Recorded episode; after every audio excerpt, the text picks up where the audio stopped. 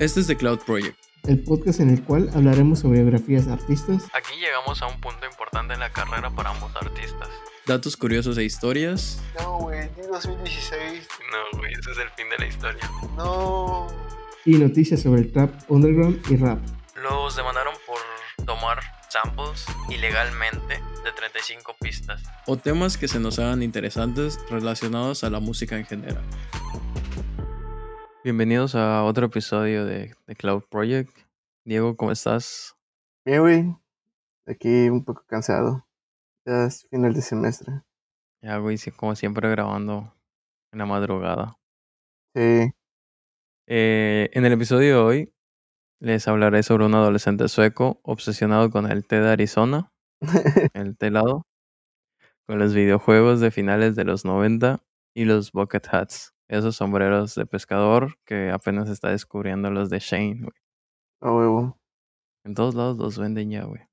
Sí, güey, se puso de moda. Sí, güey, pero ese vato los utilizaba desde 2010, creo. Cuando usarlos era motivo de burla. Sí, güey, yo quería el mío. Bueno, pues hoy hablaremos de John Lin.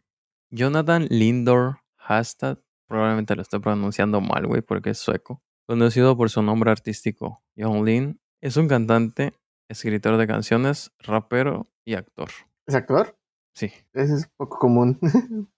Está chido. Pertenece al grupo Sad Boys junto con John God y John Sherman, los cuales producen la mayoría de beats de Lin. Según el sitio web de música High Clouds, parte del atractivo de John Lin es la producción proporcionada por John God y John Sherman, que combina el cloud rap de Clams Casino, el que hablamos del primer episodio, Sí. Con toques de música electrónica. Incluso podría ser el hijo blanco de Lil B.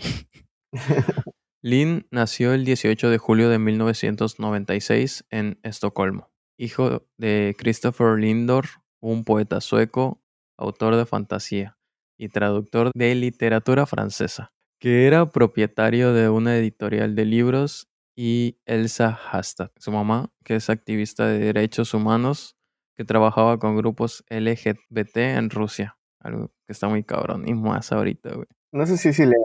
Sí, güey. Y también fue activista en... Trabajó con otros grupos en Vietnam y América del Sur. A la verga. Y en 2019 se desempeña como embajadora de Suecia en Albania. Su abuelo materno fue el dramaturgo judío británico Arnold Wesker. Lynn pasó su primera infancia en Minsk, Bielorrusia, donde su madre trasladó a la familia para que él pudiera tener una infancia similar a la de ella. Regresaron a Suecia y se establecieron en Estocolmo, cuando Hastad tenía entre 3 y 5 años. Se crió en el distrito de Söderman de la ciudad, algo así, güey. Eh, Lynn creció hablando tanto ruso como sueco. Incluso en una entrevista del 2014 para Miami New Times, menciona que su lengua materna fue el ruso, pero al moverse a Suecia la olvidó. Y el sueco pasó a ser su primer idioma. El inglés, eh, su segundo, y el español, el tercero. Aunque no hay como que videos información más al respecto sobre que habla español, pero me imagino que en que su mamá vivió en América del Sur. Sus padres no estaban interesados en la música, sin embargo tenía un tío abuelo que era carpintero, y cada vez que iba a su casa, él siempre hacía todos estos inventos, los llamaba. Agarraba una lata y la convertía en una ballesta o lo que quisiera. Muy, muy ruso, güey. Agarrar una Sí, pinche basura y convertirla en un arma. Agarraba un popote y conquistaba toda América, güey. Agarraba agua y la destilaba a la verga. con- la convertía en vodka. Siempre le dijo que podía hacer cualquier cosa. Fue hijo único durante cinco años hasta que llegó su hermana. Y durante ese tiempo tuvo mucho espacio y básicamente podía hacer lo que quiera. Si quería coser unos pantalones, su mamá le ayudaba, así que sus padres definitivamente alentaron con creatividad. Qué chido. Algo que no se ve en Latinoamérica. Y más si es música, güey. Durante su tiempo en la escuela secundaria, Lynn a menudo se metía en problemas por consumir drogas o hacer graffiti. También tenía un trabajo en un McDonald's local. Cuando tenía 15 años fue puesto de en libertad condicional por fumar cannabis. No mames. Está muy cabrón. 15 años, güey. Güey, pues aquí, a esa edad lo hacen en México, güey. Ah, pues, ajá. Bueno, sí. El- la diferencia es que aquí no te arrestan, güey. Eso fue sarcasmo, ¿verdad? O sea, no, güey, no, no te arrestan, no mames. No quiere decir nada al respecto, pero bueno. en su juventud comenzó a desarrollar un interés por la música hip hop, escuchando 50 Cent, el álbum Get Rich or Die Trying, el álbum Illmatic de Nas y el álbum Meet Barter de The Latin Kings. Es un grupo local de Estocolmo. Irónicamente, aquí en América es, no es una banda, es un grupo criminal, por así llamarlo. Ah, no mames. Esos fueron sus primeros acercamientos al género musical del hip hop. Lynn y John Sherman se conocieron en un parque local de Estocolmo, en donde había mucha gente bebiendo cerveza. No sé por qué, pero en una entrevista se le hizo relevante decir eso. Y se hicieron amigos, descubriendo que disfrutaban la mayor parte de la música. Escuchaban Rob Banks. John God Shorty, el tercer miembro de Sad Boys, era amigo de John Sherman antes, así que Lynn lo conoció a través de Sherman. Juntos formaron lo que se le conoce como Hash Boys, que consistía en Lynn, Sherman y God, junto con otros individuos de Estocolmo, que más tarde se convirtieron en una parte de Gravity Boys Shield Gang. Cuando los otros miembros empezaron a perder el interés en el Hash Boys, Lynn abandonó el grupo. Sherman y God eran los únicos miembros activos y como resultado formaron entonces Sad Boys. Este nombre se le ocurrió a God cuando fue a una tienda de ropa con Sherman y como estaba cerrada se puso triste. O sea, se puso sad. es lo más, ¿cómo se podría decir? Espontáneo. Mi vocabulario es muy limitado. es lo más original, güey. Lynn comenta que sus nombres no están relacionados a las drogas como beber Lynn, ya sabes, la de Purple Drunk, Ajá. y fumar Shermans, que es una marca de tabacos. Al decidir unirse al grupo, Young Sherman dijo, oye, Lynn está en el grupo, haciendo referencia a su apellido, que es Lindor. A Young God se le ocurrió el nombre de Young Sherman cuando estaba en una tienda de tenis y él tenía una camisa Ben Sherman, que es una marca de ropa, y lo llamó Young Sherman. Te digo, güey, eran completamente originales. Güey, me voy a llamar Young Oxo. Young 7-Eleven, güey, para hacerlo más mundial, güey. En inglés. John God decidió ese nombre desde el principio. O sea, porque sí, güey, se le ocurrió. O sea, para ser de Sad Boys, ¿a vos tienes que ser Young? Sí, güey, al parecer sí. Pero están solo ellos tres, güey. Y entonces le quiso, lo quiso hacer un poco más gracioso, así que se, así que comenzó a llamarse John God, John God Shorty, lo cual piensa fue una decisión estúpida. God Shorty. ¿En qué está chaparro o, o qué pedo? No, güey, güey, pueden tener 40 años y se van a seguir llamando John, así que no, no importa, güey, por él. Ah, es, es Young de, de, de joven. Sí, güey, pero se escribe Young con U, nada más. Ah, tipo Young, pero. Como Lil, güey. Lil, no porque seas pequeño, güey, pero. Ah, no. No, güey. Ah, a ver, me he engañado todo el tiempo, güey. Por ejemplo, Fat y Big, eso sí, güey. La mayoría de las personas sí, güey, de los raperos. Oh. Para el año 2012, God y Sherman comenzaron a producir y mezclar música mientras Lynn escribía las canciones y grababa las voces. Todo esto en un ático, para luego subir sus canciones al perfil, a su perfil de SoundCloud y Tumblr, donde Lynn comenzó a generar un gran número de seguidores. Sad Boys realizó su primer espectáculo en Gotemburgo, Suecia, el 5 de mayo de 2013. Eran como que un poco conocidos ahí mismo, ¿no? Localmente.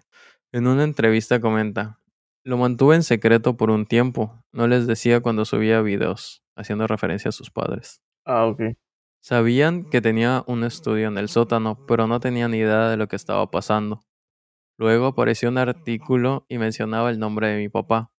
La chica que escribió el artículo conocía a mi padre y dijo, John Lin no puede salir ahora porque está en libertad condicional, lo cual era una mentira. Y adivina quién es su padre, el autor y editor sueco Christopher Lindor. O sea, ella puso eso, güey, que él está en libertad condicional y que es, y el nombre de su papá, ¿no? Pero todo era mentira lo de libertad condicional. Papá estaba en casa buscando en Google su propio nombre y lo encontró. Así que me llamó y estaba muy enojado por el hecho de que tenía algo que ver con las drogas y su nombre. Pero cuando llegué a casa, él estaba escuchando todas las canciones y le gustaron. Así que todo estuvo bien. Y mi madre no creía nada de eso. Ella pensó que era muy lindo, pero no lo creyó. Incluso cuando me contrataron para mi primer show en Gotemburgo, ella todavía no lo creía hasta que lo vio. en mi primer show en los, en los 15 de mi prima. Luego le mostré las imágenes y estaba orgullosa. Lynn usó el laboratorio de computación académico para grabar partes de su mixtape Unknown Dead 2002, antes de abandonar la escuela en 2013 cuando tenía 16 años. 16. Uy, está chico. Uy, está joven ese cabrón entonces. 2013. Ajá, 2013, 16 años. Pensé que tenía un poquito más de edad. Sí, está. Tiene está joven. 44, güey. No. No, güey. Young Lin comenzó a... Me hiciste dudar de mis matemáticas, güey. Dije, ¿qué pedo? Young Lin comenzó a atraer la atención del público en el año 2013 cuando el video musical Ginseng Strip 2002 se volvió viral generando más de 2 millones de visitas en YouTube. A la grabación de este podcast cuenta con más de 30 millones de reproducciones. Güey, es que antes en YouTube, en el 2013, 2 millones eran un chingo, güey. Todavía siguen siendo bastantes, güey.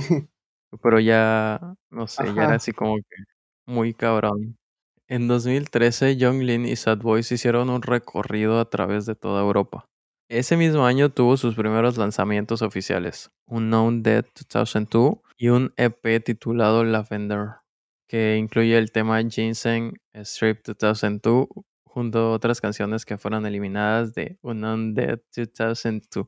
Consequence of Sound colocó Ginseng Strip 2002, prometo que es la última vez que lo digo, en sus 50 mejores canciones de 2013, mientras que Vibe incluyó Unknown Dead 2002, ya, último, en su lista, los 10 mejores mixtapes de rap más ignorados o infravalorados de 2013, describiéndolo como una progresión natural de lo libremente asociativo, a menudo rima sin sentido de Lil B con un sentido más agudo de la melodía. La revista FAC consideró el mixtape Unknown Dead. No, voy a olvidarlo si lo voy a decir una vez más. Unknown Dead 2002 como una continuación lógica de las técnicas innovadoras de Clams Casino y Beautiful Low, emergiendo con números densos y melancólicos que gotean con un encanto raro y serio. Wow. En 2013, FAC publicó otro artículo titulado The Rise of the Sad Boys, de Compact a John Lin, una historia, una historia de cómo los músicos electrónicos han usado su tristeza en sus mangas, y afirmaban que este mixtape era el epítome del sad rap. Ok. En 2014, Young Lin y Sad Boys se embarcaron en el White Marble Tour, recorriendo 24 ciudades de Europa, y poco después anunciaron el Black Marble Tour, que incluiría varias actuaciones en ciudades a través de América. El primero se llevó a cabo en julio en Webster Hall, en la ciudad de Nueva York, y fue muy bien recibido por los escritores para las publicaciones como XXL y New York Times. Ah, sa- ¿Salió en, en el New York Times? Sí, güey. A la verga. Es, está chido. Sí, güey, o sea, llegó a cierto conocimiento. Y pegó fuerte en poco tiempo, güey. Ajá, es lo que te iba a decir, güey. Sí, no, no tardó y ya y pegó muy fuerte. Hasta, hasta el punto de hacer una gira en mundial. No, Sí, eso es en el lapso de unos un par de años, por así decirlo. cabrón, güey. Sí, Young Lin lanzó su álbum de larga duración titulado Unknown Memory el 23 de septiembre de 2014. La revista XXL lo incluyó en su lista de 2014 de 15 raperos europeos que debes conocer. Igual XXL es una revista muy importante del hip hop. Mientras grababa su segundo álbum de estudio Warlord, Lin vivía en Miami Beach, Florida. Durante este tiempo se volvió adicto a Xanax, cocaína e irónicamente a Lin, el cual no tomaba, güey. Ah, ok, ok. O sea, no tomaba antes. Ajá, exacto. Y yo, ¿cómo te vuelves adicto a algo que no tomas? O sea, no lo tomaba antes. Ah, ok. Aunque era Young Lin, no tomaba Lin. El 7 de abril de 2015, Lin sufrió una sobredosis y fue hospitalizado en Mount Sinai Medical Center and Miami Heart Institute. ¿De sobredosis de qué? De chocolates, güey. O, o sea, ¿pero de qué, güey? Con el lean, con heroína. Es que mezclaba todo, güey. Pinche vato loco. La- y, solo, y solo el lean es- está cabrón, güey. O sea, Sí, güey, el INE está muy cabrón, está muy fuerte, güey. sí, o sea, parece que no, pero sí el lean está muy, muy fuerte. Sí, es muy adictiva esa madre. Sí. Y igual dicen que si no, no lo sabes preparar bien, es, es peligroso. Como cualquier cosa, güey. Pero pues es, es fácil el pasarte un poquito del... Exacto, no, no, no creo que lo preparen, güey, con tazas medidoras, güey. A ver, dice 200 gramos, mililitros, güey. Son dos onzas por cada siete onzas de refresco. Y tienen que ser gomitas de Y le shakeas, güey, por Y le 5 shakea. segundos. La sobredosis de Lin y la posterior hospitalización coincidieron con la muerte de su gerente y amigo personal cercano, Baron Machat. No Después del incidente, Lin regresó a Suecia para vivir con su familia. Todo esto lo resumí porque quiero hablar en el siguiente episodio de todo al respecto de este tema. Sí, sí se escucha cabrón. El 25 de febrero de 2016, Young Lin lanzó su segundo álbum de larga duración, Warlord, acompañado de una gira mundial y también lanzó una línea de ropa, Sad Boys Entertainment. Es, ya sabes, el... Güey, es que igual en todos lados lo ves. Es la típica carita triste. En julio de 2016 modeló para la campaña AEW 16 de 2016 para Calvin Klein. A la verga, modelo para Calvin Klein. Sí, te digo, llegó a cierto punto de la fama muy rápido, tal vez por eso igual se volvió adicto a las drogas. Sí, siempre pasa mucho de que cuando se, se, se hace muy famoso es demasiado rápido. No sabes como que llevarlo, por así decirlo, tranquilamente. Es que te las regalan, güey. Sí. Y también apareció en el aclamado Blonde de Frank Ocean, donde proporcionó coros en las canciones Godspeed y Self Control. Según Lynn, su participación en el proyecto se registró cuando tenía 17 años, en el apartamento de Ocean en Londres. No O sea, güey, a los 17 ya estaba haciendo colaboraciones grandes. Young Lin es también vocalista de la banda punk Dot Mark. Probablemente no le estoy diciendo bien. Junto con su compañero God de Sad Boys. El álbum del dúo Drag Drabat of Sugdom. No sé, güey. Fue lanzado en. Bueno, su álbum debut fue lanzado el 10 de- en 2016 a través del sello de Estocolmo Year One. Lin lanzó su tercer álbum de estudio Stranger el 10 de noviembre de 2017, con los sencillos Red Bottom Sky, Hunting My Own Skin y Ski Mask, a través del mismo sello discográfico. En una entrevista con Complex en enero de 2018, Lin anunció que estaba escribiendo varios guiones de películas, incluyendo uno basado en el asesino en serie sueco Jons Asunius, mejor conocido como Laserman. Parece superhéroe, güey. Bueno, sería villano, güey. En febrero de 2018, Young Lin lanzó su sencillo King Cobra con Tayboy Digital. Es uno de los que estuvo con Hash Boys. Así como una colaboración con Converse que consistió en un zapato y varias prendas de vestir tituladas One Star Toxic.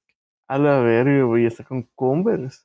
Creo que Calvin Klein está más cabrón. O sea, lograr una colaboración con Calvin Klein creo que está más cabrón que con Converse. Pero solo modeló, güey. O sea, no fue una colaboración en sí. Pero hacer una colaboración ya con un... Antes no era tan común, güey. Ah, bueno, sí, sí. O sea, hace dos años pocos colaboraban con raperos. El 2 de noviembre de 2018 lanzó su tercer mixtape, Poison Ivy, con el sencillo Happy Feet, lanzada el 24 de octubre de 2018. El álbum es una colaboración con White Armor, un miembro del grupo Drain Gang, con el que Lin colabora frecuentemente. Igual me parece que fue de Hash Boys. Y este álbum debutó en el número 44 en las listas de álbumes de Suecia. El 25 de enero de 2019, John Glenn lanzó su primer álbum de larga duración, Nectar, como Jonathan Lindor 96 o 96.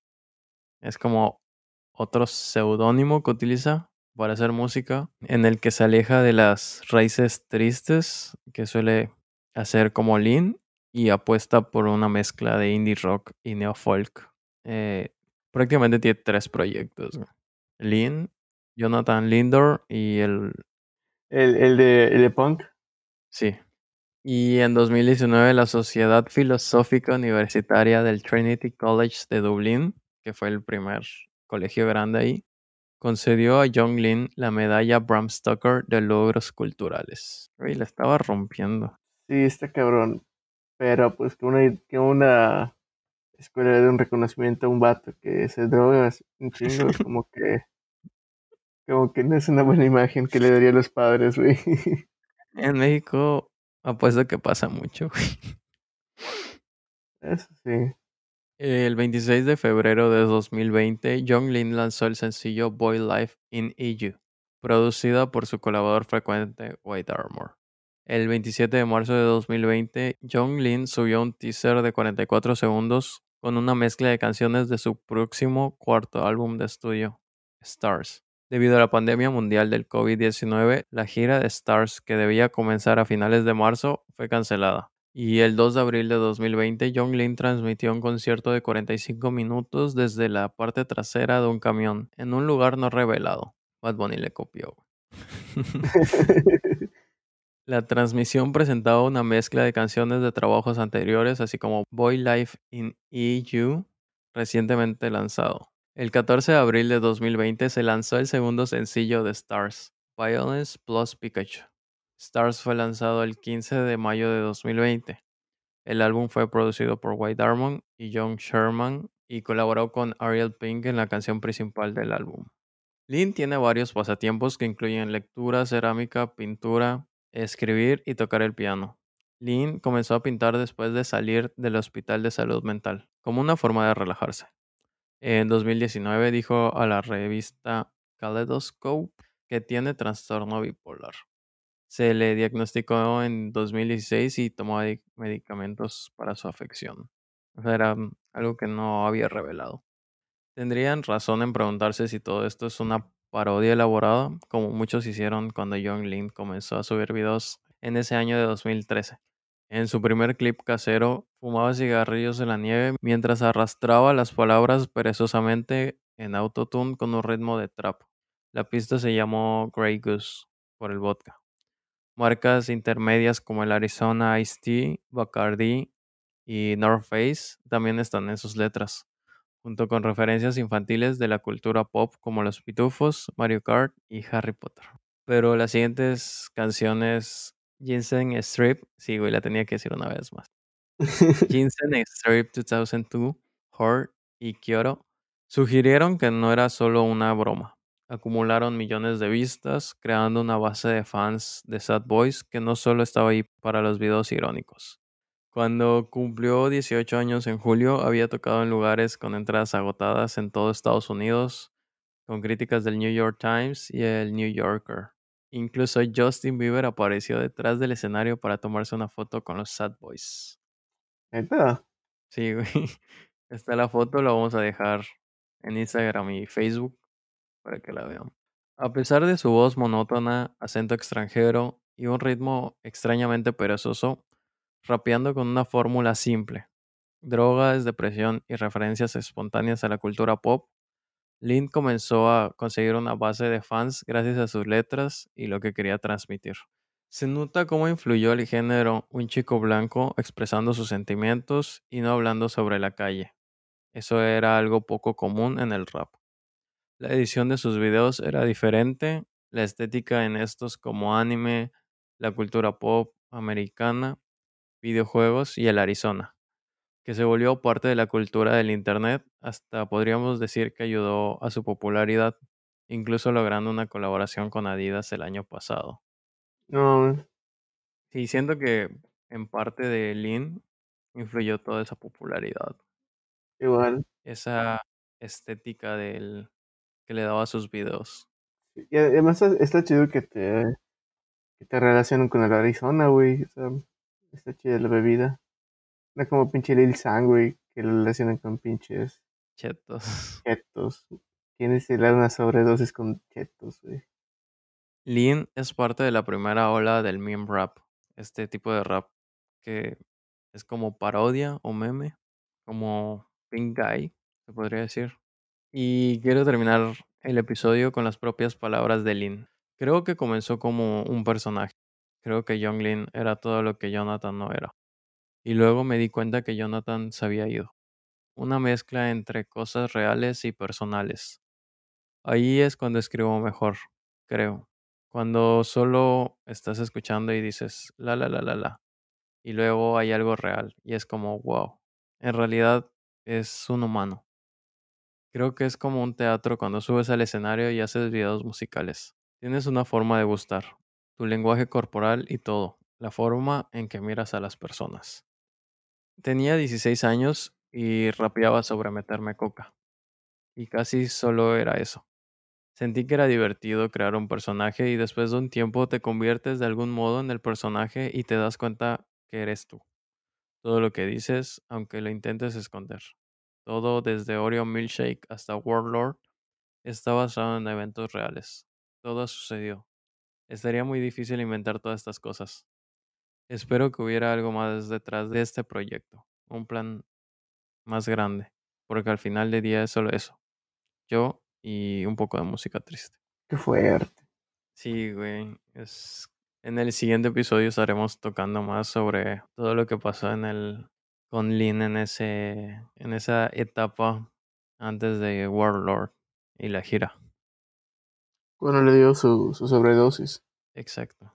Hubo y un par de cosas más. Así que si quieren saber más al respecto de Lin, el viernes estará disponible ese episodio. Eh, ¿Algo que quieras agregar? Está chido que gracias ahorita a la, al mundo globalizado que estamos. O sea, está chido que pues te puedas dar a conocer en chinga, güey. Sí, güey. o sea, ahorita con las redes es más fácil, güey. Ajá, es fácil llegar a otras personas y que más público pegue con lo que tú estás haciendo. Exacto, güey. Como haciendo algo que te gusta, ya sea, bueno, por ejemplo, como menciona, solo era haciendo algo que le gusta, la edición, la música, experimentar y subirlo.